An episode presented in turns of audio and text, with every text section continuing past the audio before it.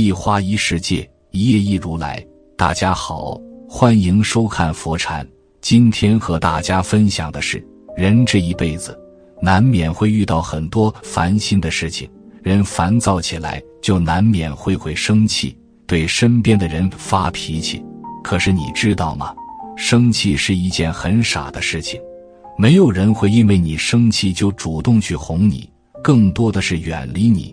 何必为了别人的错误来气自己呢？中医里有句话叫“百病生于气”，那些动不动就大发脾气的人，不仅于事无补，还会身心俱损。只有以平和积极的心态面对人生，日子才会过得顺遂舒坦。当你生气时，就默念这四句话，自然修得心平气和。从容不迫。第一句，不值得。史书里记载过这样一段轶事：春秋时期，有位国君叫曹川，有次和身边一位叫伊射姑的大臣一起喝酒。伊射姑喝多了，起身去厕所。这时有位看门人恰巧经过，不小心撞了他一下。这下可好。伊麝姑怒气冲冲地操起一根木杖，将看门人狠狠揍了一顿。看门人受了这一顿打，心中自然也是愤愤不平，于是打了一盆水，哗啦一声泼进了庭院。曹川出来后，看到了湿漉漉的院子，就问看门人是怎么回事。看门人回答：“都是一麝姑在院子里上了厕所，才脏成这个样子。”曹川感到受了侮辱，顿时暴跳如雷，立刻下令处死一麝姑。即便如此，他依然无法平息怒火。回到房间后，精神恍惚，失足跌入了床边的火盆中烧伤。过不了多久，就因伤口感染而一命呜呼。如果一麝姑不发怒，就不会遭到看门人的暗算；若是曹川不发怒，也不会因气急攻心而落得个身死的下场。很多时候，发脾气不但解决不了问题，还会让自己受伤。控制不了自己的怒火，到头来只会自寻烦恼。生活里，我们似乎总是很容易被一些细微末节的小事激怒。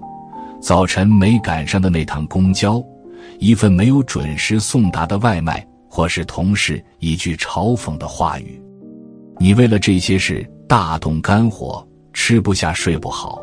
可是这些惹你生气的人或事，却不会因此而改变分毫。生气并不会解决问题，只会将你的心情弄得一团糟。更糟的是，无谓的怒火不仅伤心，还会伤身。致命情绪。一书中曾说：“愤怒的人易患血管疾病，怨恨的人易得风湿关节炎，焦虑悲痛则会引起应激肠道综合征。你所拥有的宝贵的时间、充沛的精力、健康的身体和愉悦的心情，只消一场怒火就会毁于一旦。想想看，能有多大的事儿，值得你付出这么大的代价？”去发一场脾气呢？电视剧《武林外传》里，郭芙蓉就有句经典的台词：“世界如此美好，我却如此暴躁，这样不好，不好。”对呀，世界这么美好，为什么要把时间与精力浪费在那些烂人与破事上呢？去吹吹暖风，吃点好吃的，玩点想玩的。和心爱的人手拉手逛逛街，多好！所以，下次你想生气时，就告诉自己不值得。你的时间很宝贵，你要用它去跑、去跳、去爱所有可爱的人。第二句，冷静点。人在生气时，因怒火攻心而口不择言，但事后却总是无一例外的追悔莫及。这是因为。盛怒之下说出口的话，往往最为恶毒刻薄，伤人也最深。当你想要发脾气时，不妨告诉自己放松点，冷静一会儿，不要在气头上争吵，也不要在盛怒下做任何决定。有这样一个真实的案例：一对情侣来到民政局登记结婚，两人你侬我侬，好不甜蜜。谁料第二天，这对小夫妻就吵吵闹闹的又来到民政局，脸红脖子粗，说什么都要离婚。有位工作人员看到了，就对他们说：“不好意思，今天打印机坏了，没法办手续。”要不你们明天再来吧。结果小两口再未出现。生活中，我们都处在种种亲密关系内，或是父母与孩子，或是妻子与丈夫。正如俗语所言：“牙齿还会碰舌头，处得久了，发生摩擦在所难免。”可是有时，人在气头上往往失了理智，你一言我一语，互不相让。越吵越凶，小小的摩擦，最终变成了亲密关系里的一场地震。等到冷静下来，不管有多么后悔，说出去的话都无法再收回，已经造成的伤害也再难弥补。这个世界上最愚蠢的事，莫过于把最坏的脾气留给最亲近的人。所以，下次争吵时。要学会给自己的怒火降降温，做点冷处理。研究显示，人在愤怒的一瞬间智商为零，一分钟后恢复正常。愤怒的时候，就给自己一分钟的时间吧，不要说话，不要争辩，去一个没人的地方安静的待一会儿，很多不必要的怒火和争执都会烟消云散。第三句，还不错。人活一世，不可能事事如意、处处随心。潮起潮落是再平常不过的事情，事事计较只能徒增烦恼。遇到了烦心事，不妨换个角度看看，很多时候情况也许并没有那么糟糕。宋代有个叫朱子明的人，是个有名的画家，最擅长山水画，同行们嫉妒他的画工。便到处造谣，说朱子明这人会画驴，且画得惟妙惟肖，以此来讽刺他。结果，这谣言居然传到了皇帝宋徽宗的耳朵里，他当即钦点朱子明入宫，在翰林花园专门画驴，让一个山水画家入宫画驴，这怎么看都像是一种侮辱。寻常人遇到这样的事。恐怕早已又气又恼了，可朱子明并没有如想象中那样大发雷霆，他从容地收拾好行李，对朋友说：“事已至此，抱怨无益。再说，谁知道这会不会是个难得的机遇呢？”果然，进宫后的朱子明先后为徽宗画了数百幅驴画，深得皇帝赏识，不仅当了大官。